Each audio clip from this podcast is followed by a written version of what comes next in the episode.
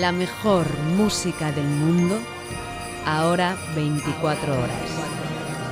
Siempre contigo en clásicafmradio.com. Clásica FM. Nace algo nuevo.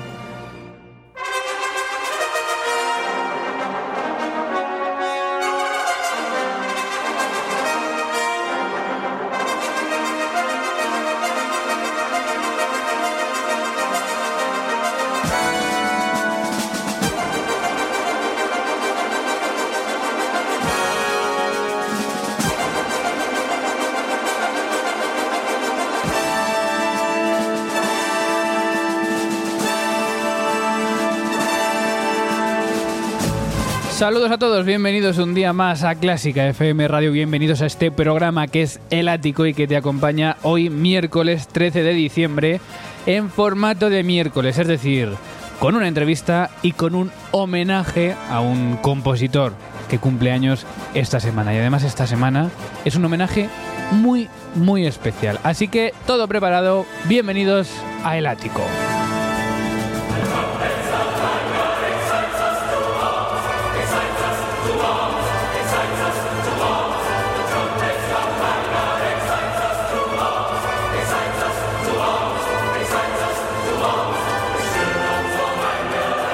Te acompaña Mario Mora en este programa que puedes escuchar en clásicafmradio.com, también en las aplicaciones de podcast como Ivos, como los podcasts de iTunes o como muchas otras aplicaciones móviles en los que se recolectan este tipo de podcast para escuchar el contenido a la carta.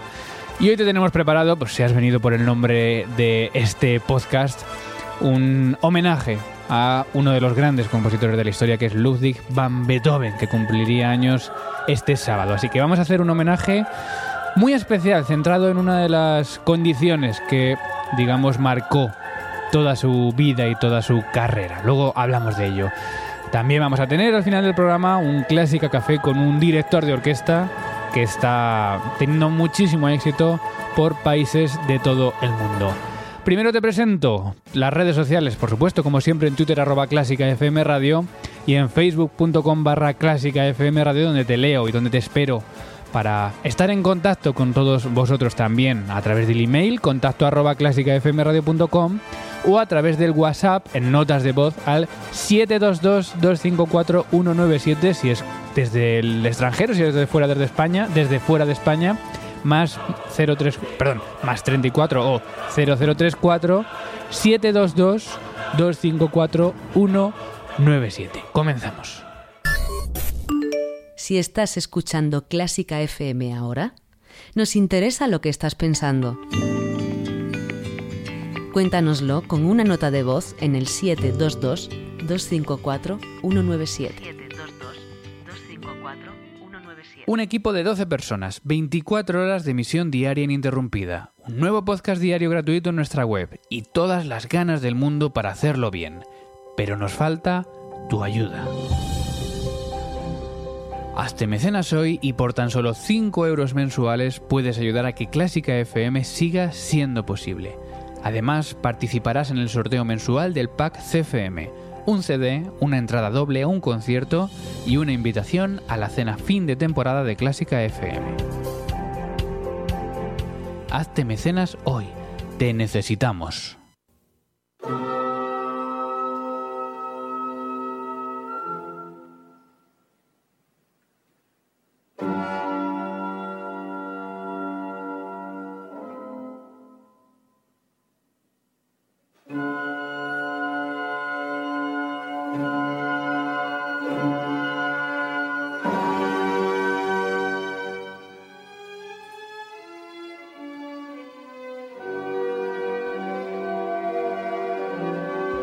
Tal día como este sábado, 16 de diciembre de 1770, nacía uno de los genios que han dejado una huella imborrable en la historia de la música. Un gigante que ha influido a miles de compositores posteriores y que cambió para siempre el curso de la composición musical. Esta semana celebramos el aniversario de Ludwig van Beethoven.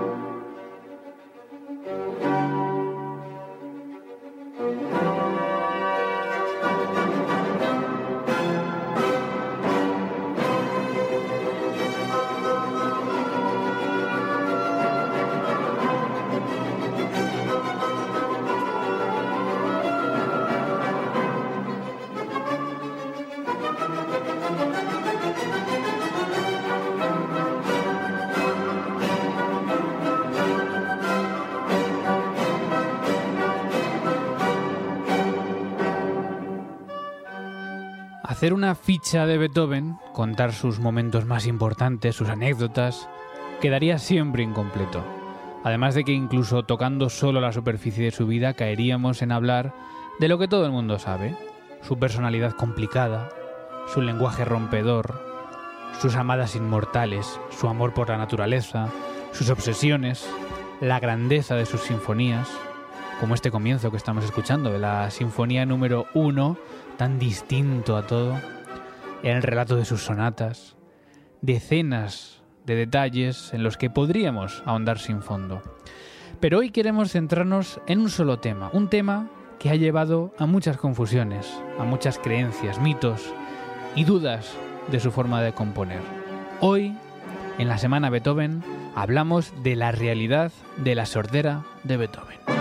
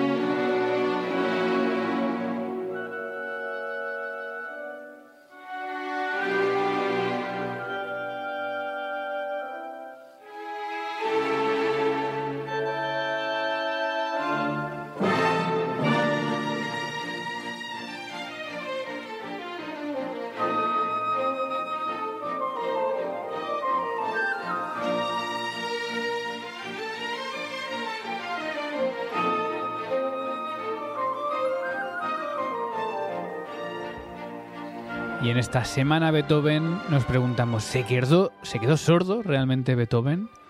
Parece claro que esta enfermedad le atacó, pero ¿hasta qué punto? ¿Perdió todo el oído? ¿Cómo le afectó esto en su día a día?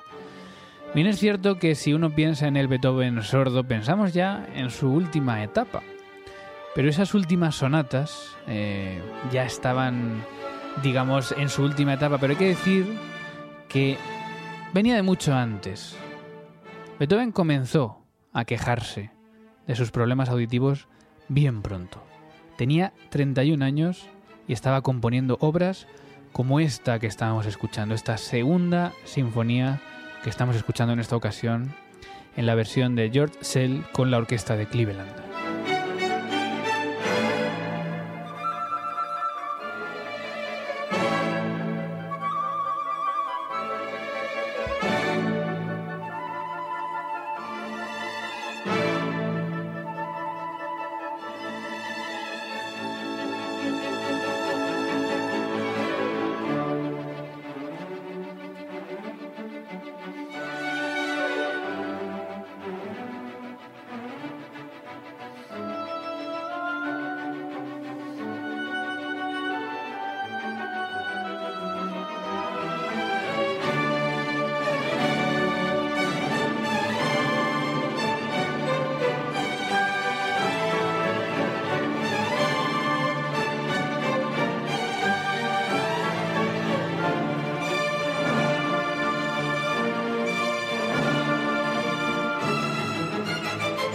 La dicotomía que marcó su vida, de la felicidad aparente a la preocupación constante. De esos temas, de esas melodías amables, vivos, más alegres que nunca, a la tragedia de las armonías de séptimas y de los tonos menores. De 0 a 100 y de 100 a 0 en un segundo.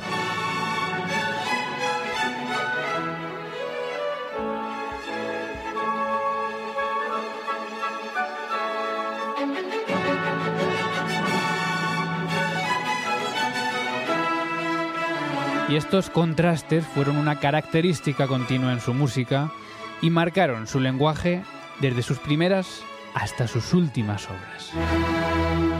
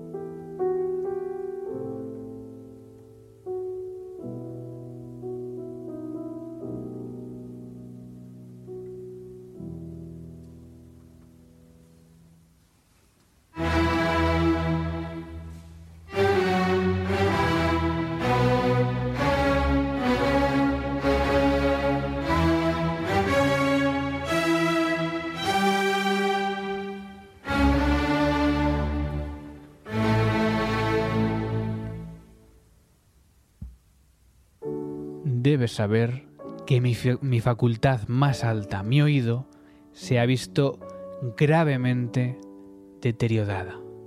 Escribía Beethoven en una carta a Karl Amenda, un compositor que ganaba prestigio día a día con una enfermedad como esta.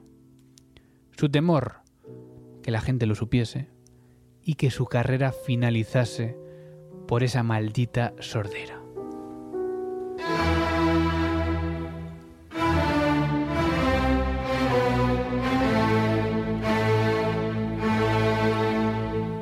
Te suplico que mantengas un profundo secreto acerca del asunto de mi sordera. No lo confíes a nadie. No importa quién, seguía diciendo Beethoven a su amigo Karl Amenda. Beethoven hizo lo posible y lo imposible para mejorar esa enfermedad. Visitó doctores, tomó grandes descansos en baños y en zonas de retiro, tomó medicinas para tonificar su cuerpo, intentó restaurar su oído con aceite de almendras y sobre todo evitó reuniones sociales para no descubrir su problema.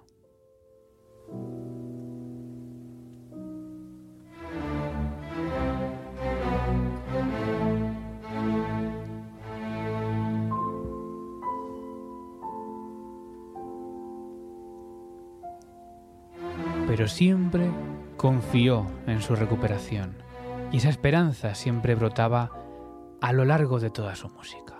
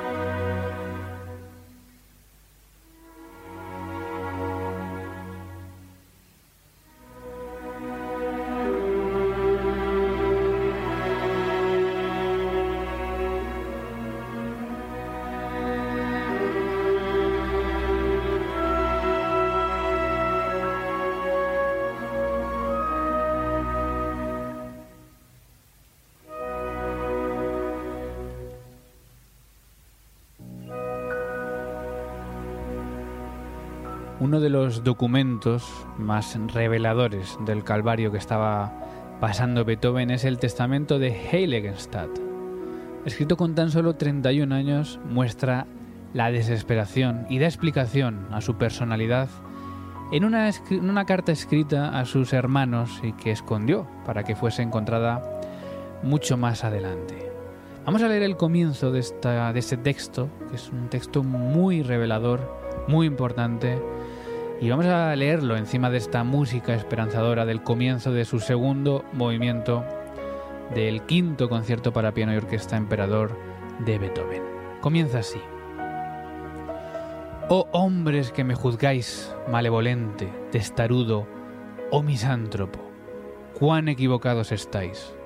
Desde mi infancia, mi corazón y mi mente estuvieron inclinados hacia el tierno sentimiento de bondad Incluso me encontré voluntarioso para realizar acciones generosas, pero sabed que hace ya seis años en los que me he visto atacado por una dolencia incurable, agravada por médicos insensatos, estafado año tras año con la esperanza de una recuperación y finalmente obligado a enfrentar el futuro una enfermedad crónica cuya cura llevará años o tal vez sea imposible. nacido con un temperamento ardiente y vivo, incluso susceptible a las distracciones de la sociedad, fui obligado a aislarme, a vivir en sociedad, a vivir en soledad, perdón, y cuando en algún momento traté de olvidar es cuando duramente fui forzado a reconocer la doble realidad de mi sordera. Y aún entonces era imposible para mí decirle a los hombres, a los hombres, habla más fuerte, grita, porque estoy sordo. ¿Cómo era posible que yo admitiera tal flaqueza en un sentido que en mí debiera ser más perfecto que en otros? Un sentido que una vez poseí en la más alta perfección, una perfección como tal como pocos en mi profesión disfrutan o han disfrutado. Perdonadme cuando me veáis retirarme, pues yo me mezclaría con vosotros con agrado. Mi desgracia es doblemente dolorosa porque forzosamente ocasiona que sea incomprendido. Para mí no puede existir la alegría de la compañía humana, ni los refinados diálogos, ni las mutuas confidencias. Solo me puedo mezclar con la sociedad cuando las más grandes necesidades me obligan a hacerlo. Debo vivir como un exiliado. Si me acerco a la gente, un ardiente terror se apodera de mí, un miedo de que puedo estar en peligro de que mi condición sea descubierta. Así ha sido durante el año pasado, que pasé en el campo, ordenado por mi inteligente médico a descansar mi oído tanto como fuera posible. Algunas veces no hice caso, movido por mi instinto sociable. Pero qué humillación, cuando alguien se paraba a mi lado y escuchaba una flauta a la distancia y yo no escuchaba nada. O cuando alguien escuchaba cantar a un pastor y yo otra vez no escuchaba nada. Estos incidentes me llevaron al borde de la desesperación un poco más y hubiera puesto fin a mi vida. Solo el arte me sostuvo. Parecía imposible dejar el mundo hasta haber producido todo lo que yo sentía que estaba llamado a producir. Y entonces soporté esta existencia miserable.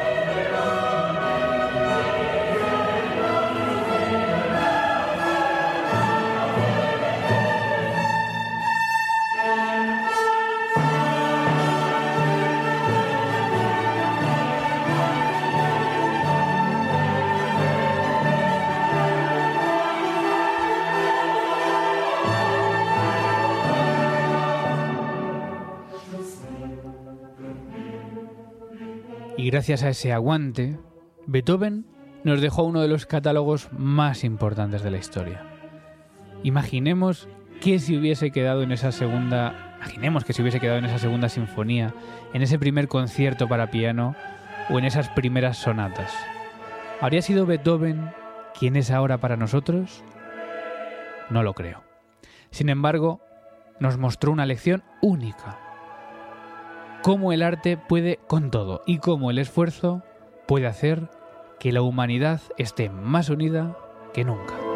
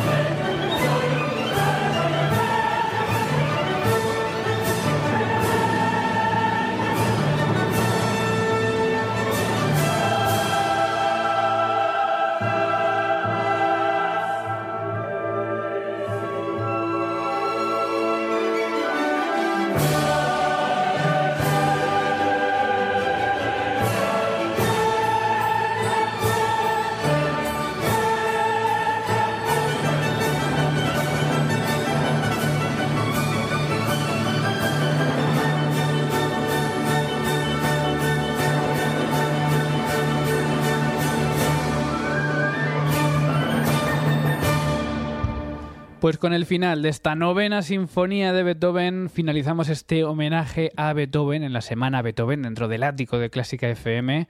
Y hemos escuchado también músicas de su quinto concierto para piano, de su cuarto concierto para piano y de sus dos primeras sinfonías. Síguenos en Twitter en arroba clásica FM Radio. Arroba clásica FM Radio. Clásica Café.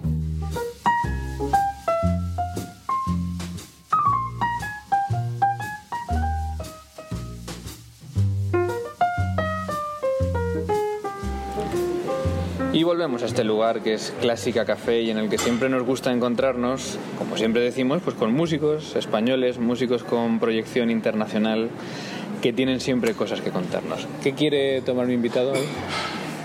Pues eh, yo soy de café. Pues un café con leche, otro por aquí. Él es director de orquesta, es compositor, es sevillano y ha sabido moverse como pez en el agua en el mercado internacional, actuando cada poco tiempo en países de todo el mundo. Es David Gómez eh, y le damos ya la bienvenida y las gracias por, por tomarse un café con nosotros. Pues encantado, muchas gracias. Oye, eres sevillano, he dicho, y además tu padre, bueno, más o menos, ¿no? Me pone cara de bueno, más o menos, pero tu padre influyó también mucho y, digamos, la música de, de banda, tanto en Valencia como en Sevilla, influyó mucho en tus comienzos. Mi amigo, sí, claro, mi amigo Miguel Ángel, pastor, periodista valenciano, él siempre, cuando me, ve, me dice que soy un valenciano nacido en Sevilla. Me define muy bien, porque a pesar de nacer en Sevilla, llevarlo a gala, lógicamente, toda mi infancia, toda mi juventud, pues mi tradición musical viene por mi familia paterna, mi familia valenciana, ¿no? Mi padre es valenciano, yo he pasado muchas temporadas en Valencia hasta que ya 15 o 16 años hace ya que me, me lié la manta a la cabeza y me fui a, a Valencia estudiar al Conservatorio Superior Joaquín Rodrigo Valencia porque no se podía estudiar musicología en Sevilla creo que Granada en la universidad y tampoco se podía, ahora, ahora ya sí, pero tampoco se podía hacer la carrera de dirección de orquesta en el Conservatorio Superior de Sevilla y hoy en día sigue sin poder. Creo que existe la especialidad de dirección de coro, pero no de orquesta. Entonces yo me fui a Valencia buscando terminar mis estudios de estas especialidades y claro, iba a una tierra ya conocida, una tierra familiar y allí me quedé y ahí he desarrollado gran parte de mi actividad profesional. Hablamos de composición y de dirección. ¿Qué peso tienen cada una de estas especialidades en tu vida? Mucho y además están muy conectadas. Eh, eh, yo llegué a la dirección gracias a la composición, porque con 16, 17 años empecé a hacer mis pinitos de, de composición, componía cosas para banda y sobre todo música, música para la Semana Santa, que era muy típico en esa época, ese momento de mi vida yo tocaba con bandas y hacíamos muchas, estoy hablando de mi época de Sevilla, ¿no? pues muchas procesiones y muchos conciertos religiosos y yo me acuerdo que con 16 años compuse una pieza para banda y fue mi, mi padre, mi propio padre, que siendo el director me dijo un día, pues oye, ¿por qué no la diriges tú? Pero yo no, me he puesto nunca delante de la banda. Y así fue, me puse delante de un conjunto de 60 personas y el unificar criterios, el hacerlos tocar juntos, el sentirme partícipe de algo común, ¿no? Como es crear eh, música con 60, 70 personas, fue algo que me impactó mucho. Y de hecho la composición fue de la mano de la dirección, pero ya yo creo que en esa época, te hablo con 17 años, yo ya tenía claro que, que quería dirigir y quería ser director y quería dedicarme a esto de crear en el mismo instante, ¿no? Eh, tu padre como maestro, pero también siempre hablas de tu maestro García Asensio, ¿no? ¿Qué es él para ti? Yo he tenido varios maestros en, en mi carrera y sigo teniendo muchos maestros, que son los propios músicos que, que día a día te van enseñando, o los propios colegas o el propio público, que son verdaderos maestros. ¿no? Tuve muchos maestros eh, a lo largo de mi etapa como estudiante. Algunos fueron muy buenos porque me enseñaron a no ser como ellos y otros han sido fantásticos porque me han enseñado a, tratar de, de adquirir una técnica, ¿no? como el caso de García Asensio que nombras. A García Asensio lo conocí en el año 2000, 2001, en Granada. Y además recuerdo que mi padre me, me decía, oye, que viene Enrique García Asensio a impartir un curso eh, tienes que ir, te he apuntado. Hasta... Pero, ¿cómo me apuntas yo no he hecho nunca ningún curso de, dirección? No, pues ya es, hora. Además él me decía, porque él le había tocado con la orquesta bética, la que fundó Manuel de Falla, muchos años, y dice sí, que yo conozco a García Asensio, que ha venido a dirigir la bética muchas veces y la orquesta de Sevilla. Vete con él, que la técnica la vas a aprender con él. Y allí que me mandó mi padre, y encontré pues un segundo padre, ¿no? Encontré un señor pues, que él a sus alumnos los acoge como si fueran sus hijos, les enseña una técnica heredada por Chelevidake y, y luego pues, pues eso, pues te anima a seguir estudiando, a, te das cuenta de cuán importante es la pedagogía dentro de la, de, la labor del director.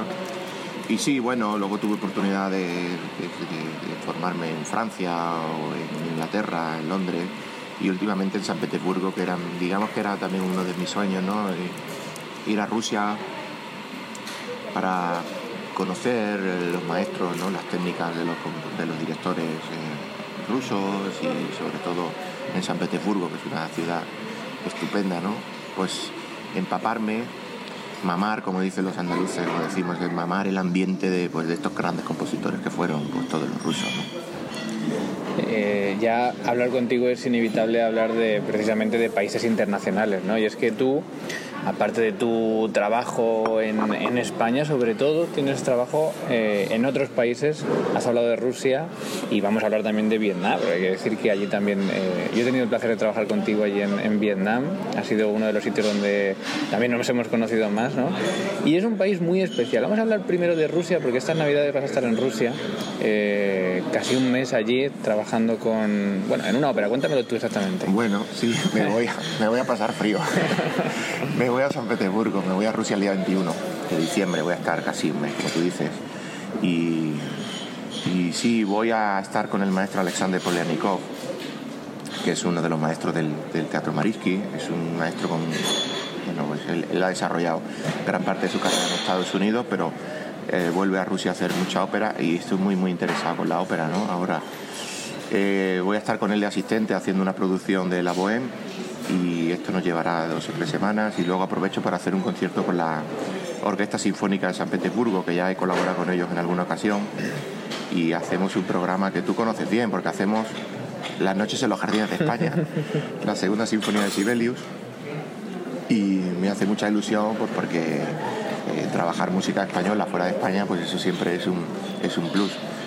Nosotros hicimos las noches en, la, en Vietnam, como tú dices, pero eso lo deberías de contar tú. Bueno, efectivamente lo, lo conocemos bien porque fue la obra que, que para piano y orquesta trabajamos allí. Me acuerdo que hiciste también Capricho Español de Korsakov. Y es una de tus labores, ¿no? El, el llevar esta música española a otros países. Eh, en Rusia, en Vietnam, en otros países, ¿cómo reciben esta música española? ¿Se sienten familiares con ella? Eh, ¿Es algo muy externo a ellos?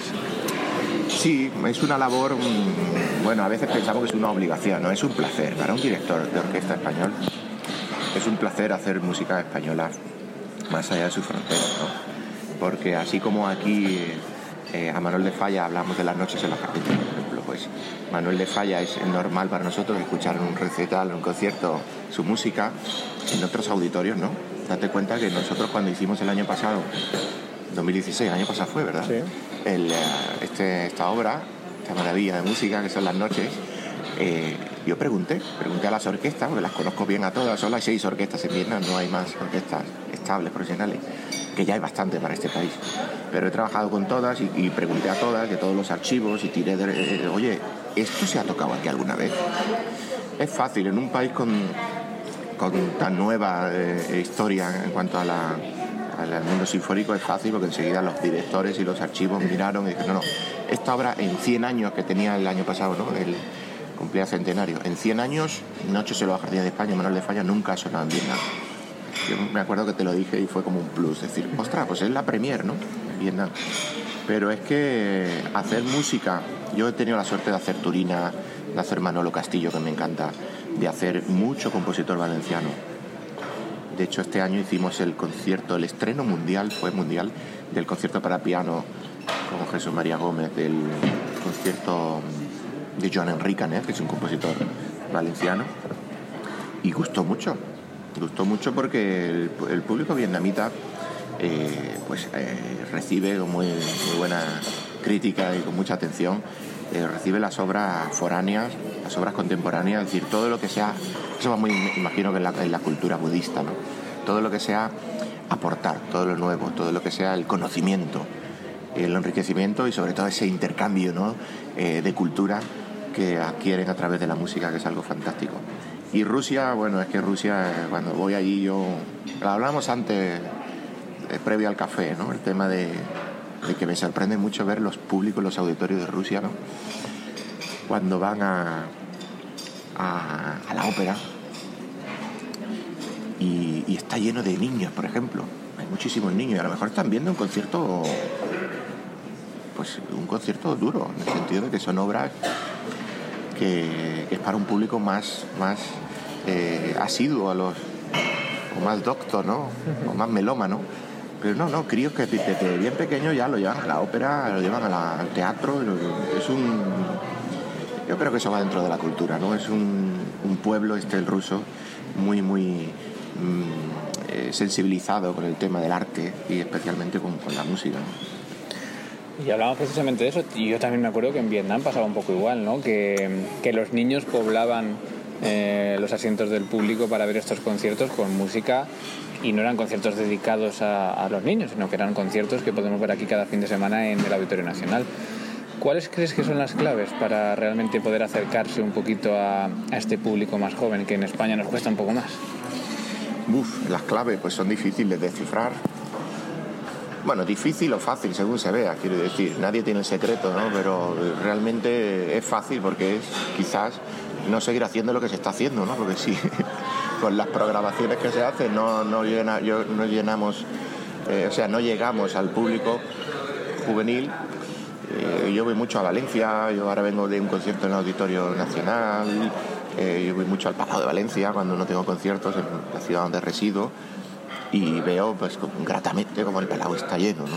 Está lleno, pero con lo comparo con esto que te he contado del público ruso o vietnamita, digo, bueno, ¿y dónde están los chavales, no? Los chavales están lógicamente, claro, están, pero están en los conciertos eh, didácticos, los conciertos para escolares, etcétera, etcétera. Eh, no sé, se están haciendo cosas muy interesantes, varias orquestas españolas están sacando las orquestas a la calle, están haciendo una labor social educativa fantástica, ¿no? Acercar las orquestas a los más necesitados, a los hospitales. Eh, esto que hemos visto de muchas orquestas que salen a la calle y te hacen muy gracioso. Los vídeos estos que se ponen a tocar en cualquier sitio, ¿no? Aparece un músico, otro, otro están tocando bolero de Ravel o cualquier, cualquier otra cosa. Y, y realmente el público de la calle se sorprende, ¿no? De ver un, una orquesta sinfónica tocando en el metro de, la ciudad, ¿no? O en el mercado central de la ciudad. Hay que sacar, hay que sacar las orquestas de los auditorios y hay que invitar a que entren en los auditorios otras músicas, jazz, pop. Eh, el otro día eh, comentaba un- una charla un maestro muy interesante que decía es que claro, es que en la época de, Mozart, por ejemplo, eh, la gente iba a los conciertos de Mozart a ver una superestrella, ¿no? Y era un poco como, como los conciertos de música pop que van 15, 20, 30 mil personas a un estadio y todos pueden gritar y todos sacan el móvil y graban. Es decir, el público ahí está como más, desinhibido, ¿no? Lógicamente, para hacer música clásica, por así decirlo, música culta, a mí no me, gusta utilizar este término, bueno, pero para hacer, eh, pues, por ejemplo, un concierto para piano y orquesta como hemos hecho tú y yo, eh, pues oye, pues hace falta una concentración, hace falta un, silencio, pero tú y yo hemos estado en Vietnam y, eh, y allí la gente demuestra sus sentimientos. Muy curioso, tienen unos ruiditos muy especiales, ¿no?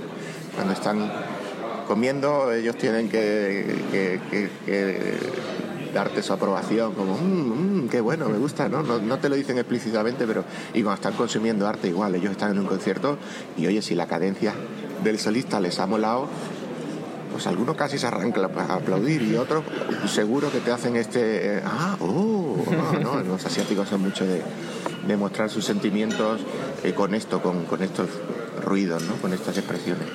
Y bueno, y hay que normalizar todo un poco, ¿no? Concierto, pues eh, en vaqueros, pues, ¿por qué no? Y, y sacar a las orquestas a, a acercarlas al público. Existen fórmulas. Los programadores, lógicamente, tienen, tienen la llave que se programa y cómo se programa. Pues eh, yo te puedo decir que cuando pues, eh, he cerrado un programa, eh, sobre todo en Vietnam, ya que estamos hablando de este país, pues es que son muy, muy súper clásicos. Obertura, concierto sinfónico y sinfonía. Obertura, concierto y sinfonía.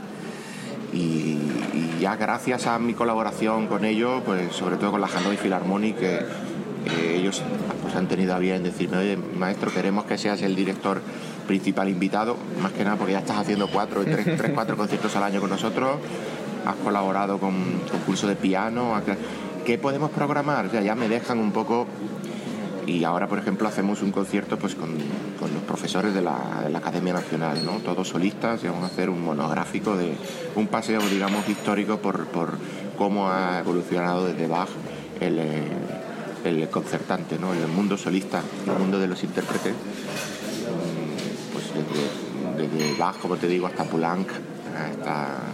haremos también algo de música española.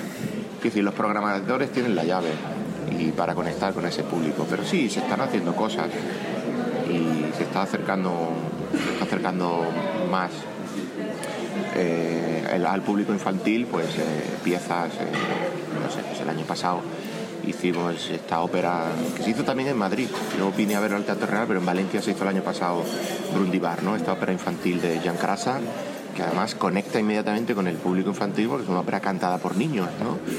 Eh, Ayer, por ejemplo, que tuve la suerte de escuchar a mi amigo Sebastián Peris eh, con la orquesta de la Comunidad de Madrid, que dirigió el maestro Víctor Pablo Pérez, y estaba el coro de pequeños jóvenes y pequeños cantores de, de Madrid, ¿no? Eh, claro, el auditorio se volcó con los niños porque es una maravilla ver un coro con esas voces. Eh, bueno, pues unificar más las edades también puede ser un, secreto, un pequeño secreto, ¿no? Sabes que este año eh, hice el concierto de piano de Grieg no sé si te lo comenté, con, con, un chico vietnamita de 15 años.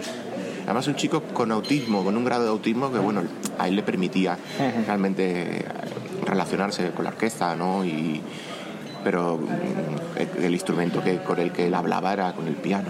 Y fue un poco una experiencia increíble, ¿no? Decía, vamos a ver, un chico de 15 años eh, autista, que es una maravilla escucharlo como toca el piano. Y claro, te puedo asegurar que el 50, por no decir el 60% de la sala, que tú conoces bien esa sala, que es para llenarla, que hay sí. muchas butacas ahí, eran chavales, eran niños. Eran niños por aquello de decir, ¿cómo un chico de casi mi edad, ¿no? de mi edad, eh, puede tocar con, con, una orquesta ya profesional y gente mayor? ¿no? Fue fantástico. Quizás es una idea interesante invitar a, a los jóvenes y a niños, a niños, eh, a niños algunos que son niños prodigios, ¿no? A, a tocar a, de solista ya, ¿por qué no? no es una idea. Bueno, y para ir acabando este café, si, si algún día te apeteciese ser titular de una orquesta y, digamos, asentarse, asentarte en un país o en una ciudad, ¿en qué país sería? Esa pregunta es trampa, ¿eh?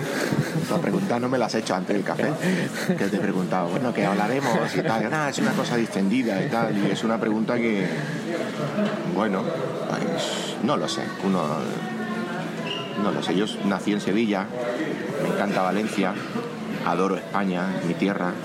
Estoy enamorado de Vietnam porque es mi segundo país y sobre todo estoy enamorado de la, como decía Leonard Berger, él era una, enamorado de, la, de las personas, ¿no? de, la, de la gente. Yo creo que en aquel sitio donde uno sea feliz, es decir, nos pasamos toda la vida buscando la felicidad. ¿Y qué es la felicidad? ¿De dónde venimos? ¿A dónde vamos? ¿Quiénes somos? ¿No? ¿Que, y, quiero ser feliz, necesito dinero para ser feliz. Esto que están. No, no, ¿Qué necesitas para ser feliz? A veces no necesitamos nada. Necesitamos, eh, pues, en mi caso, pues ya que has hablado de la orquesta, pues una orquesta que realmente te permita encontrar ese punto de equilibrio de felicidad, de decir, ah, mereció la pena, ¿no? Este viaje. Y bueno, pues eh, no te puedo decir ninguna ciudad en concreto, pero simplemente te puedo decir eh, buscar ese grado de complicidad con, la, audiencia. A veces uno hace un trabajo fantástico con una orquesta, conecta enseguida con los músicos, el compositor es su compositor preferido, suena todo fantástico, pero luego el círculo no se, no se cierra, ¿no? Pero ser feliz haciendo música con, con la audiencia, con el solista. Yo tengo la suerte de que con, con, todos los solistas con los que he trabajado, pues al final hemos sido amigos, ¿no? Y conectamos enseguida. Porque yo creo que de eso se trata. La música es, es la excusa. La música es una excusa fantástica para detrás de ello conectar eh, con las personas, encontrar la felicidad y sobre todo pues esto que te comentaba antes, que parece una frase dicha, ¿no? parece un tópico de decir pues el intercambio cultural a través de la música, pero realmente cuando lo has vivido y cuando has vivido experiencias como yo por ejemplo el año pasado de hacer una novena de Beethoven, eh, me fui, me cogí un avión y me fui a trabajar con el proyecto Chiquitzi. Quiero decir, eh, me puse los pies en el suelo y me fui a Mozambique, a Maputo, a una ciudad y a un país con unos problemas enormes a trabajar eh, con el sistema de orquesta. En Venezuela se llama el sistema, ¿no? En Maputo, en Mozambique, se llama Chiquitzi con 300 niños desde los 7, 8 años hasta mayores, hay tres, hay tres orquestas, y con unas necesidades y unos riesgos, realmente riesgos de exclusión social. ¿no? Entonces estas palabras tan redichas de riesgo de exclusión social, no, vete a Maputo, vete a Mozambique y, trabaja un mes o, o 40 días con los niños del proyecto Chiquis. Haz música con ellos. Y, y cuando encuentres la felicidad con esa orquesta, ya luego me cuentas, ¿no? Ya luego me dice, no, es que yo sería feliz yendo a la Filarmónica de Berlín. Pues a lo mejor el día que vayas a la Filarmónica de Berlín eres un desgraciado, con perdón, o, te- lo pasas mal porque realmente no encuentras ese grado de complicidad y de felicidad que se tiene que dar eh, el director con los músicos, porque estamos en manos de los músicos y con la audiencia. Yo creo que esa es la finalidad. Aquella orquesta que, que nos dé ese grado de, de felicidad. Bueno, y se va consumiendo este café. Acabamos siempre, David, eh, con 10 preguntas rápidas, siempre las mismas para todo el mundo, con 10 respuestas rápidas. O sea, son facilitas. Com- comenzamos con ellas. Un instrumento musical. Violonchelo, Un compositor que adores. Sibelius, Un compositor que no te guste. no ha nacido aún. Un intérprete o director que te inspire. Leonard Bernstein, Una obra que te gustaría escuchar hoy cuando llegues a casa. el, el eh, disco que tengo en la mano, que me lo acabas de regalar, porque no es que, que me guste, es que además lo voy a escuchar con mucho placer, de la Spanish Rhapsody de tu, de tu nueva producción. Es lo próximo que voy a escuchar. Gracias, David. Eh, música no clásica que te guste escuchar. Uf, esa pregunta es difícil, porque para mí todo es música. Y bueno, no clásica, pero todo es música. Y yo escucho jazz, flamenco, hubo una época que escuchaba mucho pop, pero bueno, consumo mucha música clásica y mucha, mucha ópera. ¿no? Todo es música para mí, desde el jazz hasta el flamenco. Esto parece que ya lo hemos hablado, pero es la misma pregunta para todo el mundo. Un país para vivir. Hombre, indudablemente todo el mundo te dirá que España, yo también, España. Pero si me dices un país para vivir, yo elijo el mundo. En el mundo existen lugares fantásticos para poder vivir. Una comida que te encante. La paella, por ejemplo. Si no fueses músico, serías... Si no fuese músico, seguramente, y esto enlaza con la pregunta anterior, sería chef, cocinero. A mí me encanta cocinar. Creo que sería una especie de compositor, pero desde los fogones. Y por último, un deseo para el futuro de la música. Bueno, hemos hablado antes de la felicidad, ¿verdad? Yo creo que ese es el deseo. que el mundo es suficientemente grande como para que todos eh, tengamos sitio, todos podamos trabajar y desarrollar nuestros proyectos. Y yo creo que esa es la clave y el deseo, que nuestros proyectos, en los que trabajamos con mucha ilusión los artistas, pues que se vean, eh, se vean ratificados y se vean realizados y se vean eh, algún día, ¿no? Pues ese es el me- mejor deseo. Que tú y yo nos podamos ver algún día en Vietnam otra vez haciendo otro, en Vietnam o cualquier otro sitio, ¿no? Eh, yo te he dicho antes que tengo una relación con los solistas, pero yo creo que es fundamental. Es, un, es algo importantísimo para mí, ¿no? Y cada vez que veo un solista de estos que, pues no sé, pues el otro día, el otro día, hace cuatro o cinco meses vi a Ana Soguana, que venía de Nueva York, vino a Sevilla y, y con ella he hecho muchos conciertos en Valencia, en Vietnam, por supuesto, y tenemos proyectos juntos. Eh, cuando veo a solistas me da mucha alegría, ¿no? Cuando veo a amigos que hemos conectado. Eh, entonces yo creo que sí, seguir haciendo música con los amigos, por ejemplo, sería un buen deseo, seguir haciendo música con, con amigos. David Gómez, ha sido un placer tenerte en Clásica Café. Muchísimas gracias. Bueno, necesitaremos más que un café para seguir hablando. Una comida. Quizás seguramente el próximo programa es comida con y hacemos una hora larga de charla y el placer, por supuesto, ha sido mío. Y un saludo a los oyentes y enhorabuena por vuestro trabajo de difusión.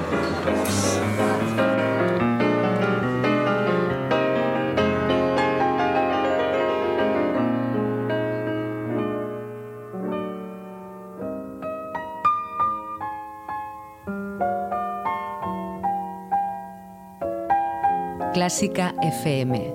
Nace algo nuevo. Y nosotros nos vamos.